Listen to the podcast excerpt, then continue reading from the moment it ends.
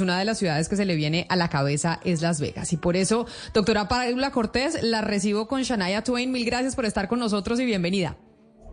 Ay, muchísimas gracias, Camila. Un saludo a la mesa, a todos sus oyentes. Ayer salieron los indicadores económicos, digamos, los resultados de crecimiento económico de Colombia y no fueron eh, tan positivos. De hecho, durante toda la mañana hemos venido escuchando a economistas analizarlos. El doctor José Antonio Campo, exministro, también esgrimió sus opiniones a través de una columna de opinión y a través de su cuenta en Twitter. Pero viendo lo positivo, para no ver todo lo negativo, sino ver lo positivo, el turismo, al turismo le fue bien y fue uno de los jalonadores en términos de crecimiento. ¿Por qué? ¿Qué es lo que está pasando con el turismo? Que a pesar de que hay otras cosas que no crecen, el turismo sí. Pues eh, Camila, yo creo que es que el turismo es un sector supremamente resiliente, o sea, los empresarios y resistentes. Definitivamente los empresarios de este país que trabajan en turismo eh, sacan la mano por, Colombia y no nos hemos dejado rendir después de una pandemia, después de todo lo que ha venido y de las situaciones que, nos han puesto durante este primer semestre. Usted recordará con la quiebra de dos aerolíneas en el primer semestre, pues obviamente un, golpe enorme para el sector turismo, eh, turístico, aéreo y en especial para las agencias de viajes.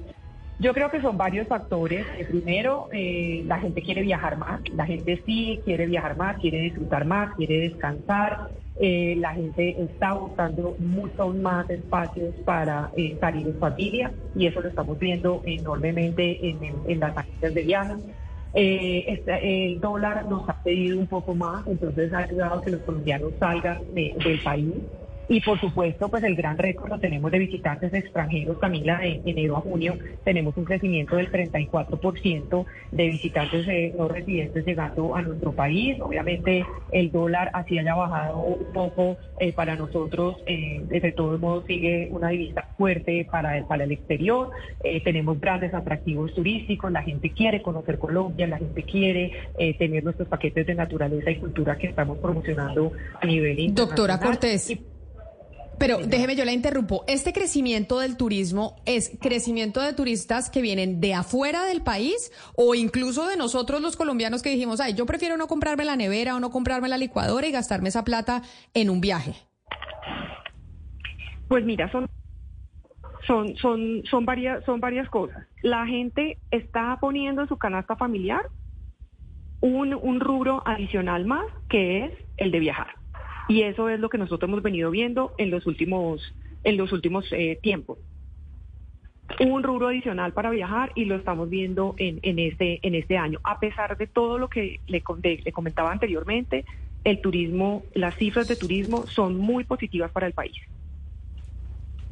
Eh, señora Paula Cortés, pero yo quisiera entender si a esta a este análisis le cabría esa ¿Me está oyendo?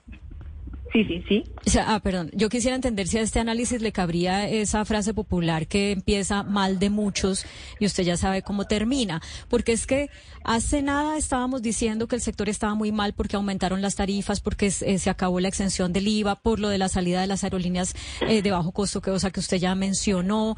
Eh, y a mí pues me resulta como, como si hubiera sido por arte de magia que en cuestión de dos meses, porque es que ni siquiera es más, estamos diciendo, no, fíjese que somos los que, de los que mejor estamos. Eh, ¿Es porque estamos analizando todo como mal de muchos eh, puntos suspensivos o es porque realmente hubo un factor mágico? Ustedes eh, hicieron pues unas cosas que me gustaría conocer para que, para ser resilientes como usted ha dicho. Pues mira, es que son dos cosas completamente diferentes desde mi, desde mi punto de vista. el tema de que hoy en día estemos viendo que más extranjeros estén llegando a nuestro país y más colombianos estén saliendo al país es también diferente a la situación específica de los hoteleros o la situación específica que pueden tener las agencias de viajes. Hoy en día podemos decir que, que las agencias de viajes crecieron en los ingresos nominales un 10%, pero eso está por debajo de la inflación. Estamos teniendo una inflación al 11%. Entonces, pues obviamente, eh, pues hay que mirar todos esos factores que están alrededor.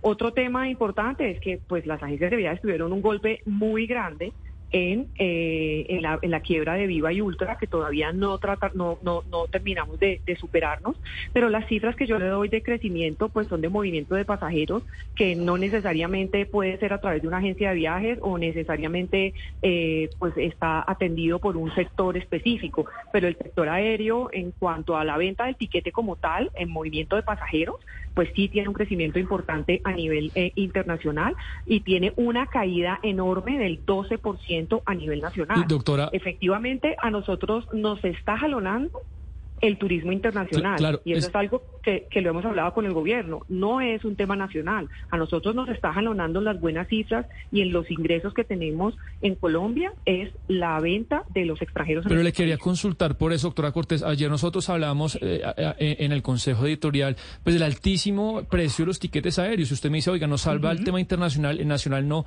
Después de todo este tema de Viva y Avianca, eh, la cuota de mercado de la TAM quedó en 34% y la de Avianca en 50%, es decir, prácticamente el 90% del mercado son dos jugadores. Pensando en el futuro, ¿a usted le preocupa ese escenario? Claro que sí, o sea, siempre nos ha preocupado y por eso para nosotros eh, Viva y Ultra eran dos actores totalmente importantes para nuestra actividad, para el país y para la conectividad eh, aérea. Entre más eh, compañías entren, pero obviamente sólidas, porque tampoco queremos tener compañías que lleguen al país y capital colondrina y después se vayan y nos dejen, como siempre, a las agencias de viajes en, el, proceso con el consumidor, pues obviamente para nosotros es importantísimo que cada vez tengamos más competencia porque eso nos ayuda a regular el precio.